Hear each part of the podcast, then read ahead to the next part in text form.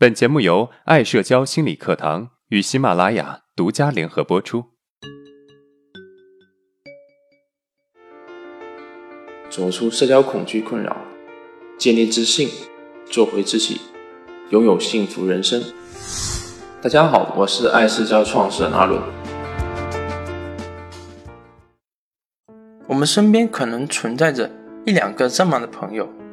他们好像特别的孤冷。特别害怕喧闹嘈杂的环境，或者不喜欢有点拥挤的社交人群。你甚至忘记了他们是何时偷偷退出了大伙的社交聚会的。如果不是某次同学回忆起，或者特别发现某个人才新秀的名字与脸都好熟悉啊，你才会突然想起，这不就是高中我们班的谁谁谁吗？那个不怎么爱说话的、腼腆的、有点内向的男生或者女生。记忆一下子涌现出来了，只是大伙都突然意识到，好像所有人都与他失联了，而且好像不是大伙的原因，因为我们也曾经喊出来他一起玩，喊几次总有一次出来，后来啊看他玩的不太开心，就很少约他了。这货居然是这样的，约他吧，他各种理由很少会出来；不约他吧，他直接就玩消失了。看到这里啊，我们同一个问号。他们是属于社交恐惧吗？答案是否定的。他们不属于社交恐惧症。虽然他们与社交恐惧一样，因社交压力而回避社交，但是啊，与社交恐惧不一样的是，回避社交后，他们基本不渴望社交了。他们好像是觉得自己对社交有不舒服的感觉，于是啊，觉得自己不适合社交，进而不喜欢社交，或者直接对社交没兴趣。回避社交后，他们心安理得的过自己一个人的小孤独生活，这是怎么回事呢？这就是我们今天想与大家分享的一个话题——社交退缩。这个话题来源于一个心理学术语——极端退缩。它的原意是指，当人们遇到过多的刺激或者痛苦不适时，便会退缩到另外一种意识状态，如婴儿会因为痛苦退缩到睡眠状态。成人啊，则会因为社交压力退缩到内心的幻想状态。我们先来看啊，婴儿是如何退缩到睡眠状态的。当婴儿因为妈妈不在身边或身体疼痛而难受时，婴儿便会哭，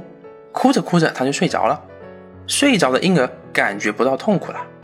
成功的保护了自己不再受到痛苦的伤害，这是婴儿退缩的方式。那成人呢？当成人遇到外界社交压力的痛苦时，为了保护自己不受到这些痛苦社交压力的伤害，于是成人就要幻想这些社交压力是不存在的。这是怎么做到的呢？他们的技术就是不与外界交流，不与他人交往。不与外界交流，相当于把对外界的窗口关上了，那样就可以减少痛苦信息的传入；而不与他人交往，就相当于把嘴巴闭上，没有说出口的都只是大脑的虚构。幻想的都不是真实发生的，这样通过中断痛苦信息传入，把真实变虚幻，就可以达到回避痛苦、保护自己的目的了。这就是成人退缩的方式，也可以称之为社交退缩。我们可以把它理解为不与外界交流，不与他人交往，活在一个人的内心幻想世界中。在上面我们解释了社交退缩现象的。进行过程，那它背后的成因又是什么呢？现代心理学指出，已知的形成社交退缩的背后原因有以下三点：第一，个体天生的气质、刺激敏感度；第二，婴儿时期父母过分的冷漠或者过分的溺爱的抚养；第三，回避型母婴依恋模式。其实，以上三点原因都是互相交杂在一起。互生互长的，我们不能单独说哪一点就是重要的原因，或者直接错误的理解社交退缩就是父母抚养不当所造成的。接下来，我们来看看这三点原因是如何促成社交退缩的发生。在心理学中，根据陌生情景母婴分离观察法，把母婴依恋主要分成三种。第一种是安全型的，这种类型的婴儿。会喜欢与妈妈互动交流，并且在妈妈暂时离开后，也能积极的与外界他人交流。另一种是焦虑型的，这类型的婴儿会喜欢与妈妈互动交流，但是，一旦妈妈离开小伙，他就会强烈哭闹反抗。第三种就是跟我们今天社交退缩主题有关的回避型，这类型的婴儿不怎么喜欢与妈妈互动交流，对妈妈的离开也显得比较淡定与不在意。但是如果此时用仪器去测量该婴儿的心跳，就会发现啊，原来他内心与身体的反应。是在意妈妈的离开的，只是没有表达出来罢了。这个时候我们可以看到啊，以后可能会长成社交退缩型的婴儿，其实内心是非常敏感的，只是从婴儿时期就开始出现回避过于亲密的人际互动，包括与妈妈之间的互动交流。这其中原因啊，可能是与其内在对外界刺激过于敏感有关，即对刺激过于灵敏的意思。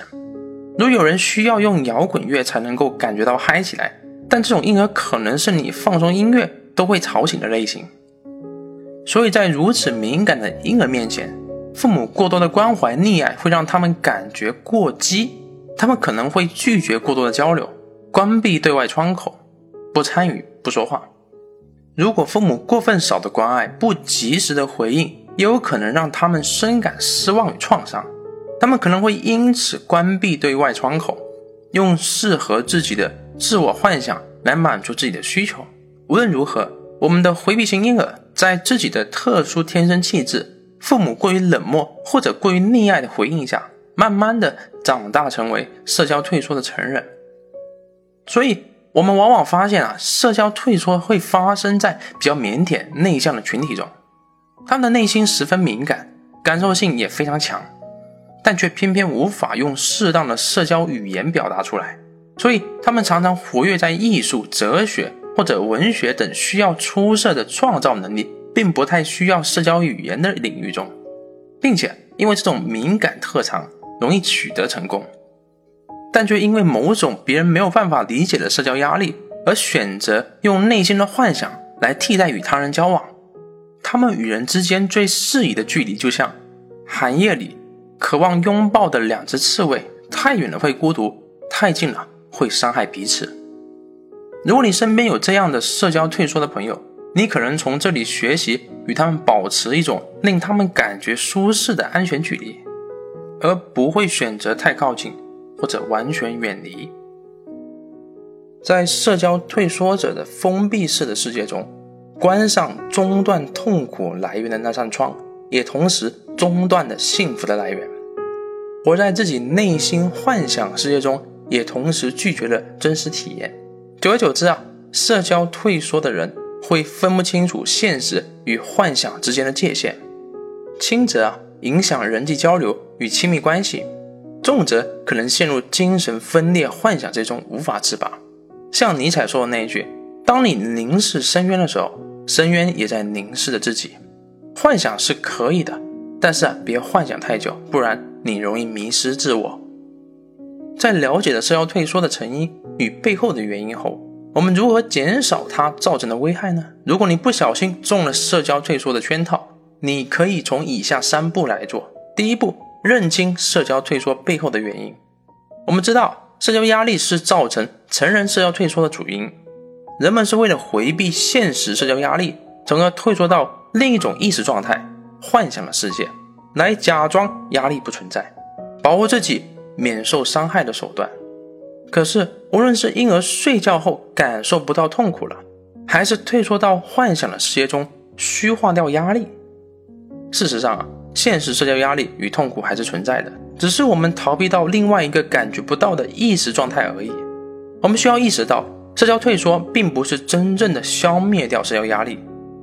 偶尔的人际回避可以让我们不堪重负的心灵得到休息，但是过多的封闭自锁则会丧失社交能力，甚至迷失自我。第二步，利用创造能力优势降低社交压力。我们知道啊，社交退缩人往往具备出色的直觉能力与创造力，这是一种优势。我们可以利用自身的优势来为自己赢得尊严，如经济收入、专业技术能力、社会地位。来满足自身的自尊需要，人们往往会对一个不擅长社交的哲学家或艺术家给予更多的包容与理解。举一个非常遥远的例子啊，比如说伟大的爱因斯坦同学，就是一个社会退缩、沉迷于相对论幻想世界中的积极分子。他曾经描述过自己是一个明显缺乏接触他人和与他人交流的热情。我会一直保持距离，也一直需要独处的人。虽然多数的我们成为不了如此伟大的爱因斯坦，